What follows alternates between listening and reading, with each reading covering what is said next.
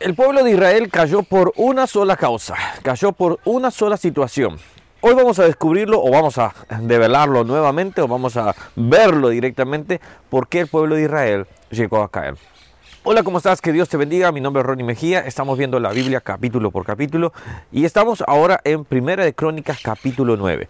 Los primeros capítulos trataban sobre la genealogía, sobre lo, cómo eh, se dieron los nombres, son las personas, obviamente, esas, eh, para que supieran de quiénes venía y estuvieron en el exilio. Si nos damos cuenta en el primer versículo de este capítulo es prácticamente eh, se omite los 70 años que estuvo en cautiverio Israel en Babilonia.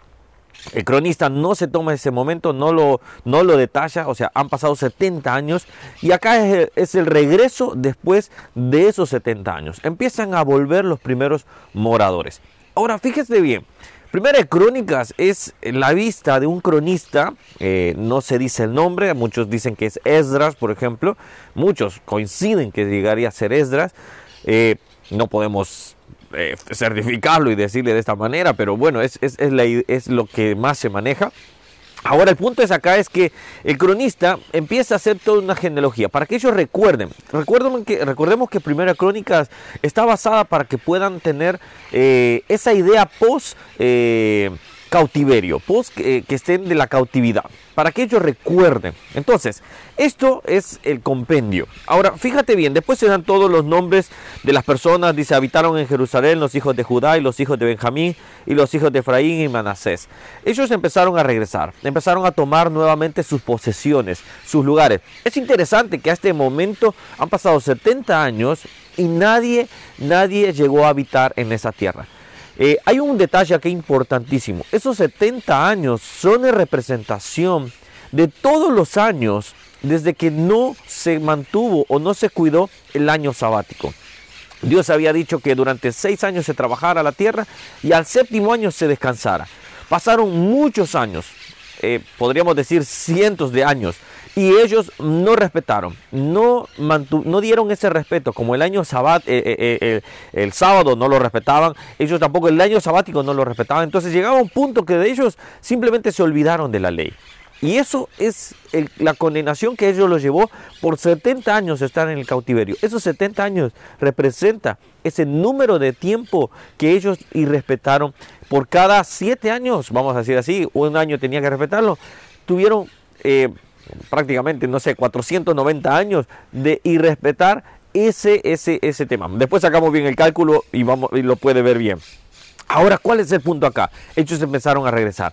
Pero voy al tema que, empezábamos al inicio, perdón por el viento. Hay un amigo que, me decía, eh, me encantan las loras, así que, bueno, Rubén, acá están las loras acompañándome.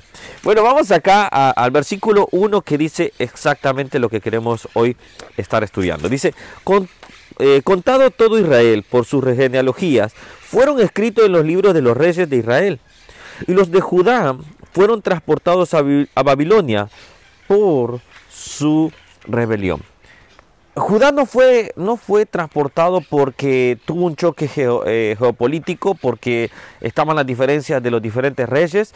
Ellos no fueron transportados por simple y sencillamente eh, otro aspecto de que eh, por guerra directamente, ellos fueron transportados por la rebelión. Ellos se rebelaron ante Dios. Ellos lo olvidaron. Ellos lo dejaron a un costado. ¿Sabes? Al leer, por ejemplo, y solo te lo leo así, Salmo 78, el título dice la fidelidad de Dios hacia el pueblo infiel. Y escucha el versículo 8.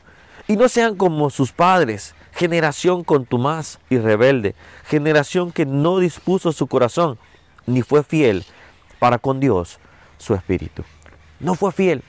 Sabes, mucho de la, de la, de la vida eh, de muchos de nosotros ha estado marcado por un tema, la infidelidad a Dios.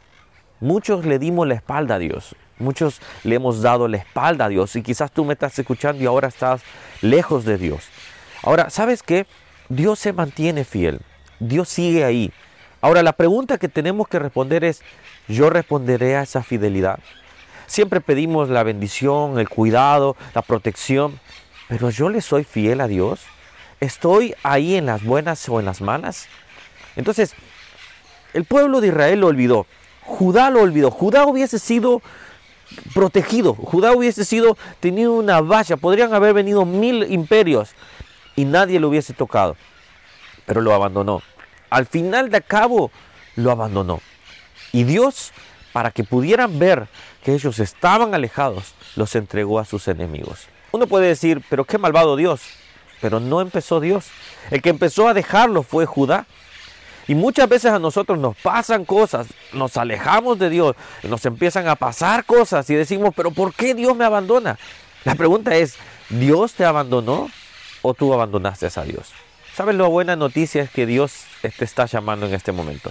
Te está diciendo, vuelve a casa, vuelve conmigo, vuelve a mis brazos, yo te protegeré, yo estaré contigo pero vuelve. Por eso la Biblia dice, el que habita el abrigo del Altísimo. No el que visita, no el que está de vez en cuando, no el que cuando lo necesita, el que está con Él siempre. Dios nos está llamando a tener fidelidad a Él, pese a lo que pase en cada momento. Bueno, voy dejando acá. Que Dios te bendiga. Espero que Dios haya hablado a tu vida, como lo ha hablado en este momento en mi vida. Eh, cada devocional, cada lectura que doy es, mi propio devocional, es lo que yo estoy comiendo, vamos a decir así. Así que te lo comparto. Si es así, si ya te ha gustado, déjame un comentario, suscríbete al canal, dale a la campanita para que te, diga cada vez que subimos un nuevo video. Bueno, que Dios nos vemos mañana, que Dios te bendiga, iba a decir, ya lo había dicho varias veces, pero que Dios te bendiga y mañana nos vemos con un nuevo capítulo. Nos vemos mañana. Chao, chao. Y las loras saludan de acá. Chao Rubén, dice.